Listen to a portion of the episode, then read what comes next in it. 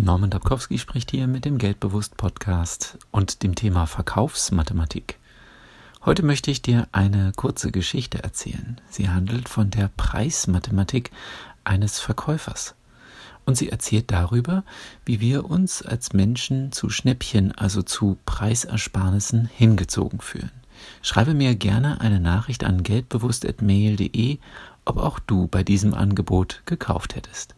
Und jetzt beginnt die Geschichte. Es war einmal ein alter Mann, der Wassermelonen verkaufte. Er hatte eine simple Preisliste.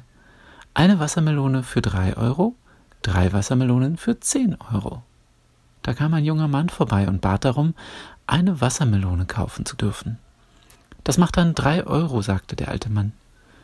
Der junge Mann kaufte anschließend noch eine weitere Wassermelone und dann wiederum noch eine weitere Wassermelone und zahlte jeweils drei Euro für eine Wassermelone. Als der junge Mann wegging, drehte er sich um und sagte Hey, alter Mann, ich habe gerade drei Wassermelonen für nur neun Euro gekauft. Fällt dir nicht etwas auf? Vielleicht ist Verkaufen nicht dein Ding. Der alte Mann schmunzelte und sagte ganz leise zu sich selbst Dieser Kerl ist lustig.